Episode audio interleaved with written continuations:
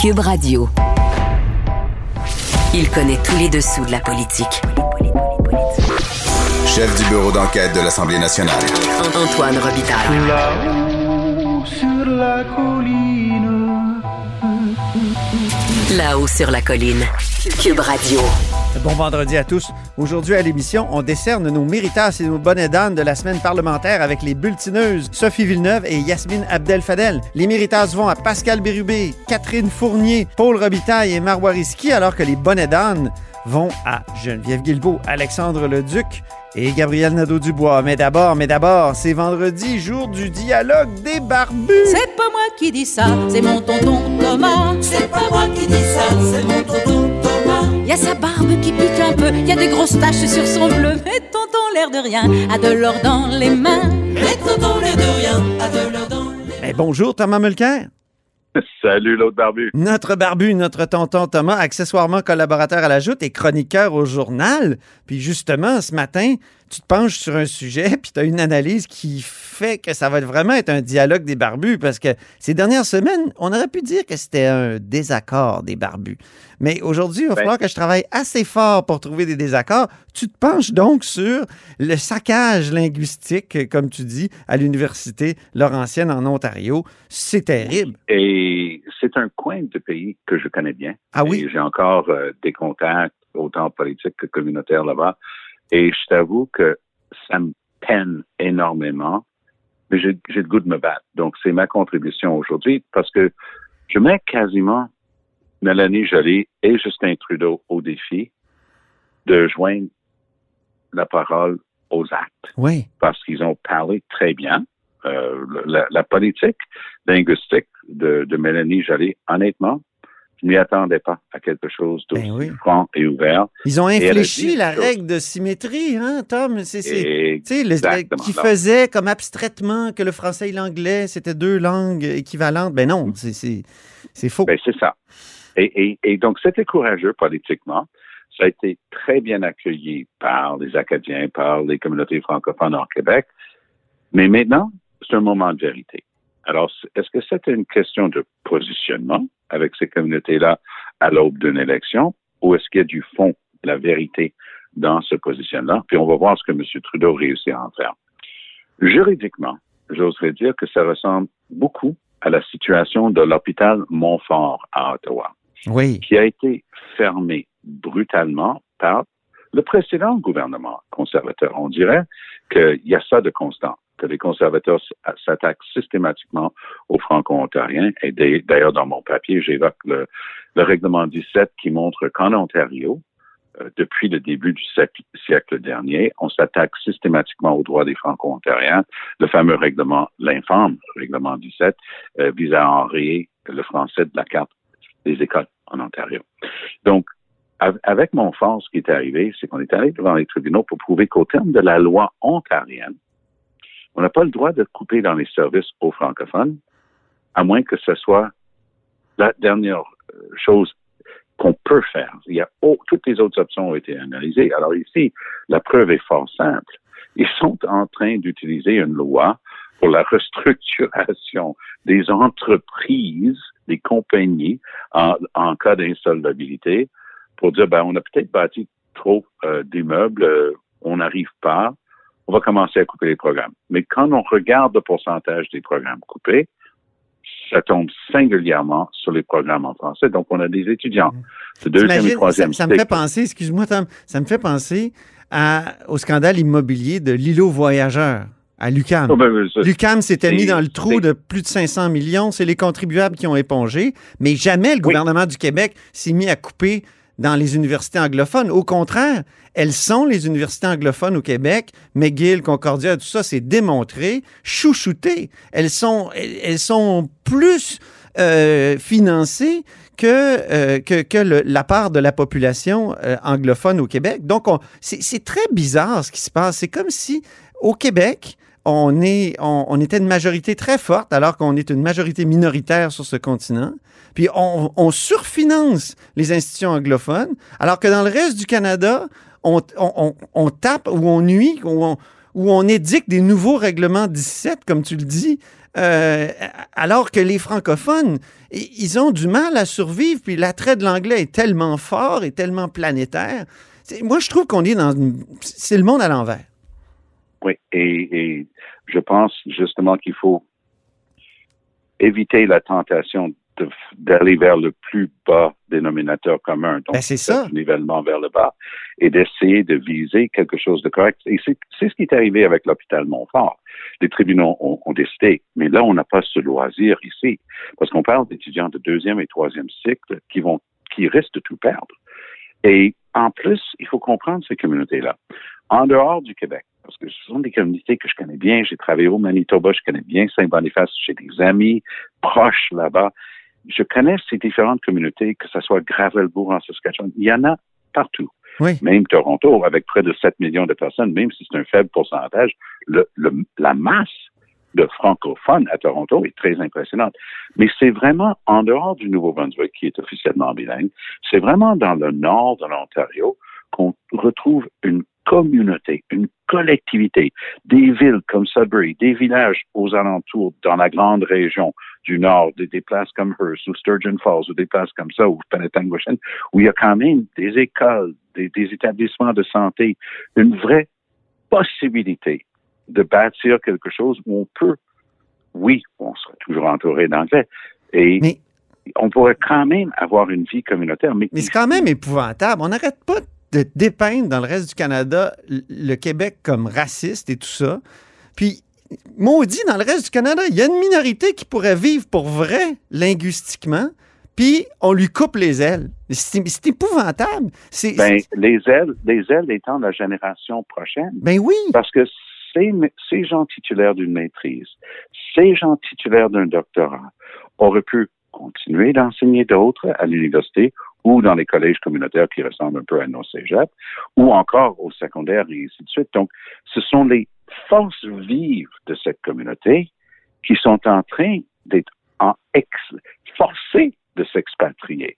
Donc, ou de s'assimiler, ou de s'assimiler. C'est facile apprendre l'anglais puis, puis, puis, finalement travailler en anglais. Puis on le sait, au Québec, c'est un problème. On va au cégep en anglais. Après ça, on se dit, ben là, j'aimerais ça travailler en anglais. Alors, on, on force l'anglicisation des milieux de travail. En tout cas, c'est ma position, mais c'est facile, c'est facile passer à l'anglais. Dans, ces régions-là, ouais, c'est encore pire. Les, francophones peuvent y vivre en français à la maison, dans la communauté, mais le niveau de pénétration des deux langues est tel que ça n'existe quasiment pas. Je dirais pas que ça n'existe pas, peut-être parmi les plus âgés, mais ça n'existe quasiment pas de pas être capable de s'exprimer dans les deux langues, mais ça n'empêche pas les gens de vivre en français et, de faire que le français est leur première langue. Mais c'est vraiment ça, c'est-à-dire de, de vider la communauté de ses forces vives pour l'avenir qu'il faut que M. Trudeau et Mme Joly regarde ce qui est en train de se passer là maintenant. Puis j'ai bien noté dans ton papier, parce qu'on a écrit sur la même chose euh, tous les deux, j'ai noté dans ton papier une idée euh, qui m'était jamais venue à l'esprit. Tu, tu, présupposes que peut-être tout ça, c'est une tentative de, de, faire de la pression pour qu'il y ait des sous. Et moi, je mentionne dans le mien qu'avec 1 1 de l'argent qui vient d'être garoché à Air Canada. Oui, oui, c'est bon une compagnie qui avait juste 5 milliards en banque, euh, avec 1% de ça, on aurait pu régler le problème pour de bon. Puis j'ajoute. Mais c'est dommage que ce soit le fédéral qui doive régler ça. Ça devrait être. Il devrait avoir une, une, conscience, une conscience en Ontario que c'est une richesse d'avoir une, une, minorité euh, francophone oui, mais forte. S'ils n'interviennent pas immédiatement, parce que euh, je l'ai mentionné tantôt, moi je suis persuadé qu'ils vont gagner devant les tribunaux. Mais ça prend combien d'années ben, devant les tribunaux? Donc, si, es, euh, si, si, tu finis ta maîtrise ou tu es un doctorant, bonne chance avec ça. Euh, si ton programme n'existe plus, tu vas avoir un, un, bout de papier d'une université qui enseigne plus dans ce secteur-là. Ça vaut quoi? Et toi, tu pourrais probablement même pas finir. Donc, c'est tellement urgent mm. que M. Trudeau et Mme Joly et le reste du fédéral interviennent immédiatement, ils doivent renflouer, ils doivent protéger. C'est comme l'équivalent d'une sorte d'injonction politique, dire, OK, ça c'est tellement urgent qu'on intervient, et oui, on va appuyer ces communautés-là Mhm. immédiatement devant les tribunaux parce que Montfort est un bel exemple que ces communautés-là peuvent gagner devant les tribunaux. Mais je me souviens, c'était John Baird, député d'Ottawa. Ouais. Son gouvernement, c'était lui le ministre. Et c'était épouvantable cet, cet effort contre Montfort. Montfort, par ailleurs, qui est un petit bijou d'hôpital. Si tu veux des soins à Ottawa, à l'hôpital Montfort. Euh, Terminons sur une note euh, peut-être un peu plus légère. euh, Yes. Pour la fin de semaine, peut-être. Yes. Ce député qui a été vu nu euh, dans un Zoom de la, de, de la Chambre des communes. Euh, tu, tu veux Ben oui. revenir là-dessus? Est-ce que c'est. Est-ce que c'est. Ben, en fait, c'est plus qu'une anecdote parce que, ben, du moins, les libéraux essaient d'en faire plus qu'une anecdote. ah, Alors, j'explique. Euh, Pablo Rodriguez est en train de dire oui, mais il faut enquêter. Mais enquêter sur quoi? Le gars, il, il s'est dévêtu devant une caméra que lui, il a laissé ouverte dans son bureau. Mais sa réponse, c'est non, non, mais d'une manière générale, on n'a pas le droit de circuler la photo de quelqu'un nu. Il a raison là-dessus. Euh, et, et- mais ce sont des lois qui étaient largement faites à prime abord pour, par exemple, euh, le petit copain qui essaie de se venger contre sa blonde qui veut circuler une photo. Mais le principe est le même. Euh. Il faut, il faut pas faire circuler une photo de quelqu'un nu. Mais ils essaient surtout d'essayer de savoir qui a eu la photo parce que tu n'es pas supposé de prendre des photos à la Chambre des communes. D'après ce que j'ai pu voir, il n'y a personne qui sait que c'était un technicien, si c'était un employé, si c'était un député. Et en plus, à un moment donné, le gars arrive dans son bureau et il est en train de se déshabiller. Ou chez eux, je sais pas où il était, pour être honnête. Il y a des drapeaux, donc je Il y avait des drapeaux. Dans oui. un bureau. Ouais, puis lui, il est Est-ce qu'il y a des douches à la Chambre des communes? Euh, Dans ton bureau, avais-tu une douche? moi, moi, j'avais, je crois que ma douche, ma, ma- mon bureau, parce que j'avais un très grand bureau, en avait un, un, mais ils sont plutôt rares. Il y avait un, un gymnase euh, auparavant, mais euh, c'est- pas très bien équipé. Hmm. C'était l'époque victorienne plutôt, hein. Ouais, ouais. Parce qu'il y avait, il y avait, il y avait pas grand-chose pour, pour les députés. Mais ce, ce type-là, c'est le député de Pontiac qui s'appelle Will Amos. Euh, on en a pas beaucoup entendu parler. Moi, je le connais parce qu'avant, il faisait des trucs euh, en envi- environnement. Il est devenu euh, un peu moins intéressé euh, avec le temps euh, par ces questions-là. Mais à un moment donné, ces anecdotes-là occupent l'espace euh, pendant 24-48 heures. On va voir si les libéraux réussissent à en faire un cas. Euh, je pense pas qu'ils vont réussir à démontrer absolument qui l'a fait.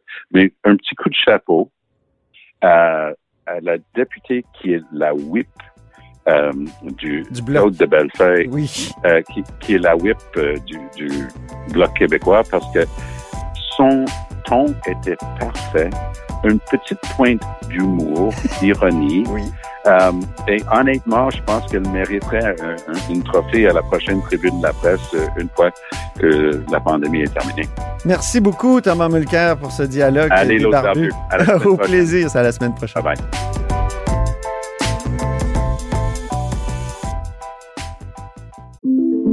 Imaginez des technologies qui sauvent des vies, qui réinventent le transport ou qui explorent l'espace. L'École de technologie supérieure en conçoit depuis 50 ans. 50 ans. Imaginez la suite. Grand philosophe, poète dans l'âme. La politique pour lui est comme un grand roman d'amour. Vous écoutez Antoine Robitaille, là-haut sur la colline. Qui c'est qui est très gentil? Qui c'est qui est très méchant? Qui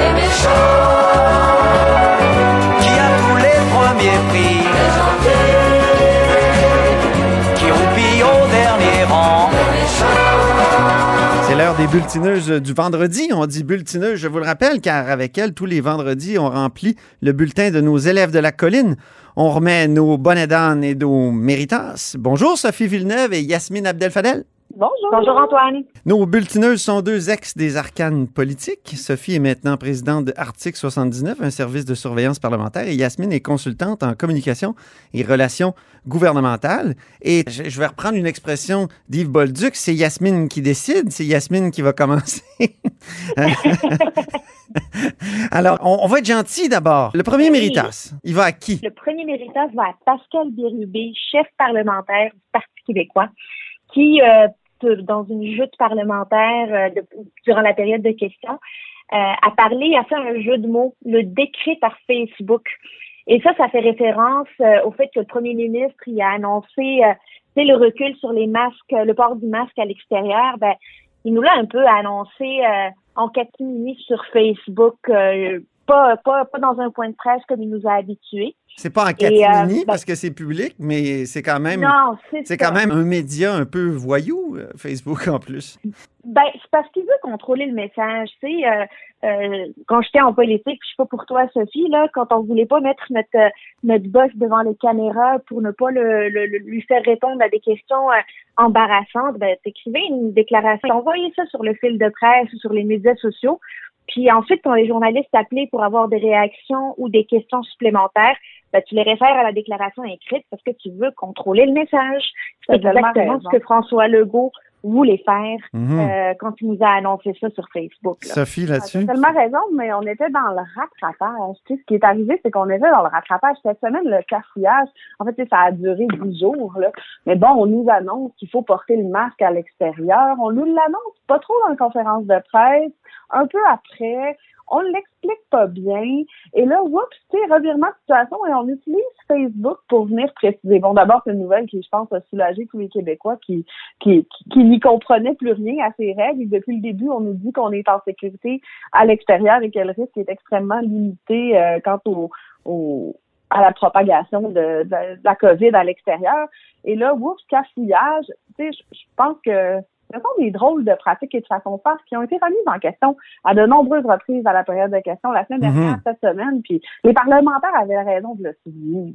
On continue d'être gentil. À Sophie de remettre un méritas euh, maintenant. Oui, on en parle à l'occasion. C'est un sujet. Il y a une députée indépendante qui, qui se démarque à l'Assemblée nationale. Catherine Fournier s'est arrivée avec un sujet un peu champ de gauche. Tu sais, elle n'est pas régulière, de questions sur une base régulière. Ces questions reviennent de manière assez sporadique et à une période, elle nous a parlé euh, de la flambée des prix de l'immobilier, qu'on se disait, ah, c'est off-beat, puis finalement, ben, c'est devenu complètement euh, dans le sujet. C'est quelque chose qui préoccupe maintenant puis qui, qui fait partie des questions récurrentes. Et Elle était à l'avant-garde là-dessus, puis nous, on était étonnés. On se disait, c'est même, il me semble que c'est pas dans l'actualité, tout ça, mais c'est elle qui l'a presque mis en avant de l'actualité.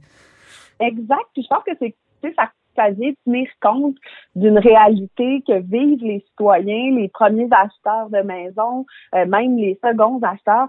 Et C'est une réalité super importante et cette semaine, elle revient alors que on a peu parlé, on parle beaucoup de féminicide depuis le début de l'année, mais là, il y en a eu un neuvième cette semaine, puis on dirait que ça a moins euh, fait partie des discussions. Puis elle a décidé de le ramener courageusement à l'Assemblée nationale et de mettre sur la sellette cette question-là en disant c'est quelque chose auquel il faut jamais arrêter de penser. Puis elle avait raison de le dire et de le faire. Donc, Mhm. euh, euh, vraiment, méritage à Catherine Fournier qui sait comment bien positionner les dossiers. Mettons-nous maintenant en mode vilain, en mode méchant. Un bonnet d'âne qui va être remis par Yasmine à Geneviève Guilbeault. Oui, absolument. Un, un bon élan d'arrogance. Là, euh, cette semaine, il y a, il y a Dominique Anglade, chef du Parti libéral du Québec et chef de l'opposition officielle, surtout, qui s'est levé pour dire euh, ça fait un an que la pandémie fait rage, ça fait un an que le gouvernement gouverne à travers des décrets qu'il euh, qu'il euh, qu'il renouvelle finalement à chaque dix jours. Normalement, l'esprit de la loi nous dit qu'il doit consulter euh, les oppositions officielles, il doit consulter l'Assemblée nationale, euh, je pense au 30 Quand c'est 30 jours. jours. Je me trompe pas. Non, quand c'est quand c'est 30 jours, quand il renouvelle aux 30 jours, mais là, il renouvelle aux 10 renouvelle aux jours, 30 ce qui est, jours, aux 10 ce qui est légal, là, ce qui est, ce qui est euh, très conforme à la loi. On peut, mais ce n'est pas l'esprit de la loi. L'esprit de la loi, c'est que éventuellement, quand la situation perdure, il faut consulter les oppositions. C'est même l'esprit de notre régime, j'ajouterais. c'est quand même le Parlement qui est souverain. C'est Et Dominique Anglade se lève en champ pour dire ben, on n'a pas été consulté, ça fait un an. Et la réponse de, de, de Geneviève Guilbeault était euh, teintée un petit peu d'arrogance. Euh, elle faisait dire, elle disait à la, à la chef d'opposition officielle Hey, est-ce que euh, tout le Québec sait qu'on est en situation d'urgence? Euh, J'ai-tu besoin de vous expliquer que le Québec vit une crise? Il n'est pas question de re- remettre en question la crise que l'on vit. Il est question de faire appliquer nos lois et le- l'esprit de nos lois parce que les Mhm. oppositions n'ont pas le monopole de la critique et le gouvernement n'a pas le monopole des bonnes idées. On se rappelle que quand François Legault, en début de pandémie, il, euh, il, il rassemblait finalement les oppositions de manière hebdomadaire pour les consulter sur les différentes mesures, ça allait bien. Yasmine, c'est parce que l'Assemblée nationale était fermée. Puis moi, je donnerais peut-être un petit bonnet d'âne léger à Dominique Anglade, bien que je comprends, je comprends très bien son, son propos. Puis Louis-Philippe Lampron, professeur de droit, tout ça, l'a Oui. bien expliqué que c'est, ça n'a pas de sens que 55 renouvellements de l'état d'urgence. Sauf que quand on demande à Dominique Anglade qu'est-ce qu'elle changerait précisément dans ces fameux décrets, elle n'a pas de réponse. Et c'est là, il me semble, le devoir, quand on critique, quand on dit, elle, elle aurait dû avoir un bon exemple. Le seul exemple qu'elle a réussi à sortir, c'est un contrat sans appel d'offres de gravier à CEPAC. Je m'excuse, quand on vérifie, ça n'a même pas rapport avec le, le décret de l'état d'urgence. Donc, Mais, mais ce n'est pas, ce n'est, mais, mais Antoine, ce n'est ouais. pas une question de, de proposer de nouvelles mesures, c'est une question de pouvoir questionner les mesures Oui. qui sont annoncées. Je Tu sais, quand on parle de port du masque à l'extérieur, Ben, c'est non, non, c'est non, c'est questionner l'état d'urgence parce que les mesures, elles peuvent Absolument. être critiquées en dehors de ça. En tout cas, je, je- ça, ça se peut qu'on qu'on n'ait pas la même vision là-dessus. Il n'y a pas de problème. Maintenant, en fait, je viendrais, je viendrais me positionner entre vous deux. Moi, tu sais, je, pense qu'il y a du bon dans ce que vient dire Dominique Anglade. Je pense que euh, le gouvernement agit en tout respect de ce qui, de la loi, mais je pense que là où il y a un problème, c'est en termes d'arrogance. Puis j'ai trouvé que ça transparaissait cette semaine. Puis je sais pas si c'est un un surplus de confiance où le gouvernement se dit ah nos chiffres sont bons, la population est derrière nous. Fait que que disent les oppositions, ce que disent les oppositions, c'est pas grave. important. C'est pas Mhm. important, puis c'est pas grave. Alors que là, je trouve que c'est là où il y a un écueil, il y a un glissement potentiel. tu sais. On pourrait se retrouver dans une situation périlleuse si on est trop arrogant, trop sûr de nous, puis trop confiant. François Legault a été humble au, au cours de cette gestion de crise-là. Je pense que cette humilité-là devrait se traduire auprès du reste du Conseil des ministres. Faut qu'on redevenons gentils. Euh, Yasmine, donc, Oui, méritant oui, sincérité. À qui? À Paul Robitaille. Pas ma petite cousine. Ben oui. Ben oui, la- le, le magnifique, euh, la, la, la députée, euh, la députée du Parti libéral du Québec qui, euh, qui dénonçait la fermeture des refuges pour les personnes en situation d'itinérance. On le sait, le gouvernement a annoncé que petit à petit, il y aura une fermeture des lits euh, dans les refuges pour les personnes en situation d'itinérance. Je rappelle que l'été dernier, on a vécu une crise euh, à Montréal où on a vu l'apparition de différentes sur le bord là, de, de, de, de- de la rue Notre-Dame. Ben, il n'y a rien qui a été fait depuis et donc on risque de revoir un peu la même crise cet été. Euh, on explique mal euh, pourquoi la fermeture des refuges à ce moment-ci et on sent quand Paul Robitaille se lève pour poser des questions d'ordre euh, sur ces questions-là, ou que ce soit l'immigration, ou que ce soit le- le- le- la pauvreté, la lutte à la pauvreté, c'est sincère. Ça vient du cœur. On Mhm. le sent. Euh, on a vu comment elle s'est démenée pendant le plus gros de la crise dans son comté pour venir en aide aux personnes les plus vulnérables. C- Ça paraît que c'est une dame de cœur. Puis je suis contente qu'elle ait pris beaucoup d'assurance dans la joute euh, parlementaire, dans la période de questions Oui, vraiment. elle, elle, elle, elle permet, ça lui permet d'exprimer vraiment que ça vient du cœur. Puis, euh, n'a pas besoin d'être euh, partisane euh, pour nous sensibiliser à des questions dont on ne discute pas et dont on parle pas assez. Méritas de Sophie, maintenant. Le commutateur était gentil encore, là. Euh, Ouais. à Marois Risky. Donc, je donne un méritant sénaté à Marois Risky qui, euh, qui, qui lâche pas le morceau. Les porte-paroles en matière d'éducation et là devant elle un ministre affaibli. Et cette semaine, elle a sorti une formule, euh, une formule qui marque les esprits en disant que, euh, en fait, en s'attaquant cette fois-ci au premier ministre, on est comme rendu à l'autre niveau. Hein. Quand en période de questions, un porte-parole de l'opposition arrête de s'adresser à son interlocuteur et se met à s'adresser au premier ministre en l'implorant de, de de- d'agir parce que le ministre est pas euh, ne fait pas ce qu'il devrait faire. Des fois, c'est c'est- signal que c'est le début de la fin. Hein. C'est vrai, euh, tu, tu mais- me le fais remarquer. Elle s'adresse plus vraiment à Jean-François. Roberge. hein? Non, elle s'adresse plus vraiment à Jean-François Roberge. Elle parle directement au premier ministre en disant, là, c'est votre priorité, monsieur le premier ministre, l'éducation. Actuellement, on dirait qu'on tente davantage de sauver le soldat Roberge que de sauver les écoles. Hmm. Et, et elle a pas elle a pas tort, Marossi. On envoie de l'aide à Jean-François Roberge. On essaie par tous les moyens de le défendre puis de, de, de faire en sorte qu'il qu'il ait plus la tête sur le bio, mais peut-être que c'est l'heure des bilans puis de constater que le ministre de l'Éducation a justement, encore une fois, le, le thème de la semaine, l'arrogance. Arrogant à de nombreuses, en de nombreuses occasions, a pensé détenir la vérité. Marion Risky va, va-t-elle avoir la tête de Jean-François Robert d'ici la fin de la session? C'est, à suivre. En tout cas, François Legault euh, semblait dire qu'il n'y aurait pas de remaniement euh, euh, avant, avant euh, D'ici la fin de la session. d'ici la fin de la As-tu session. déjà c'est Avez, avez-vous déjà vu un remaniement euh, ministériel annoncé quelques jours à l'avance? euh? Ben, des fois, on laisse la porte ouverte. Le premier Ouais. ministre peut laisser la porte ouverte.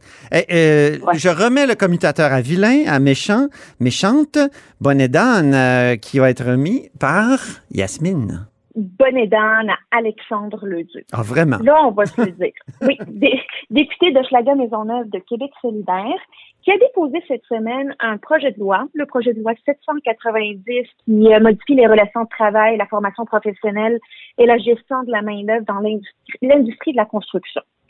Vous m'en direz, c'est quoi le problème? Ben, le problème, c'est que le déposer son projet de loi le lendemain que la FTQ Construction ait émis un communiqué de presse pour saluer ce projet de loi. Le problème encore, c'est qu'il y a des règles dans notre démocratie de- qui, qui stipulent que ce sont les parlementaires qui, qui ont le privilège de prendre connaissance d'un projet de loi avec euh, avant toute autre tierce partie. Ben, C'est un ouvrage, alors, en fait, euh, Yasmine, c'est un ouvrage au Parlement. Le Ben fait oui. Ben, en connaître le contenu d'un projet de loi. La plainte a été déposée par Simon-Jolin Barrette. Absolument. Hmm. Oui, oui, Absolument. ouvrage au Parlement. J'ai hâte de voir les représentations, parce que Gabriel Nadeau-Dubois nous a déjà annoncé qu'il voulait faire des représentations auprès du président de l'Assemblée nationale, François Paradis.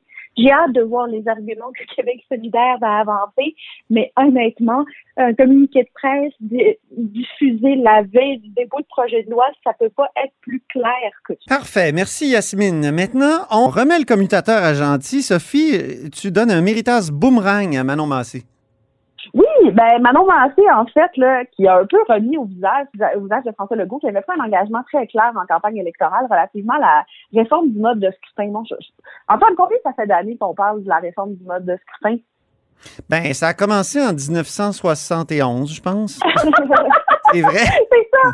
Écoute, Même en sens, on 60. parle de Non, c'est quand donc que, que- que l'Union nationale a perdu le vote populaire, mais a gagné le gouvernement? C'est en 66, si je ne m'abuse. 66. Ouais. Écoute, tu sais, c'est fascinant. Ça fait depuis tout ce temps-là que les partis qui sont à l'opposition nous disent qu'on va réformer le mode de scrutin. Et quand ils arrivent au pouvoir, il y a toujours une bonne raison de ne pas le faire. La bonne raison étant qu'ils mènent dans les sondages puis qu'ils veulent se faire réélire. Cette fois-ci, la bonne raison de ne pas déposer de réforme de mode de scrutin, euh, et c'est ce que Manon Massé rappelait au premier ministre cette semaine, euh, la bonne raison, c'est que là, oups, on est dans une troisième vague de la pandémie, pas le temps de parler de ça. Pourtant, plusieurs autres projets de loi sont débattus en ce moment, plusieurs réformes sont appliquées. Ouais. Alors là, on se réfugie, Mais on Sonia réfugie Lebel- derrière la pandémie. Mais Sonia Lebel a, comme trop de boulot. C'est c'est pas fou ce que le premier ministre disait en même temps. Elle est vraiment occupée avec euh, autre chose. Mais c'est vrai que, en tout cas, Ça, c'est un engagement fort de la CAQ. absolument. Visiblement, ne sera pas, ne sera pas respecté d'ici la fin du mandat. Yasmine, on remet le commutateur à vilain, puis tu donnes un bon énorme à Gabriel Nadeau-Dubois rapidement. Ben oui, Gabriel Nadeau-Dubois qui demande au gouvernement de, de donner aux travailleurs quatre heures payées pour aller se faire vacciner. J'ai le goût de dire allô la terre, tu sais. Christian Dubé, le ministre de la Santé, il a raison dans sa réponse. Euh, la vaccination, là, il y a des points partout au Québec, à toute heure du jour et même de la nuit. À partir du début mai, même les entreprises s'y mettent, puis 13 points de vaccination vont ouvrir pour toute la population, pas juste pour leur, euh, leur, euh, leurs employés on peut peut-être dire que c'est pas un peu, c'est pas comme euh, comme une journée d'élection où il y a des heures précises dans- pour lesquelles on enregistre notre vote. Là, c'est là, c'est- c'est- c'est surtout trop là. prévu à la loi, là, ouais, c'est ça. Les, les travailleurs doivent avoir le droit d'aller voter, mais là, pour, pour qui de se faire vacciner, là, Ben- on s'entend que c'est pas Ben, la le, même premier réalité. bénéficiaire d'un, le premier bénéficiaire d'un vaccin, c'est la personne elle-même qui protège sa santé. À un certain moment, là, il faut, euh, pouce n'est pas égal, euh, Gabriel Nadeau-Dubois. Merci beaucoup, les bulletineuses, pour cet efficace bulletin du vendredi. On se reparle la semaine prochaine. Et c'est ce qui clôt la semaine de là-haut sur la colline. Euh, merci beaucoup d'avoir été des nôtres. N'hésitez surtout pas à diffuser vos segments préférés sur vos réseaux. Et je vous dis à lundi. Ce segment politique vous est offert par Article 79 Surveillance parlementaire. Pour être les premiers informés de ce qui se passe sur la colline, faites confiance à Article 79. Résumé des périodes de questions, suivi des projets de loi, décrets, nominations et tous les travaux parlementaires. Voyez les forfaits et abonnez-vous sur article79.com. Cube Radio.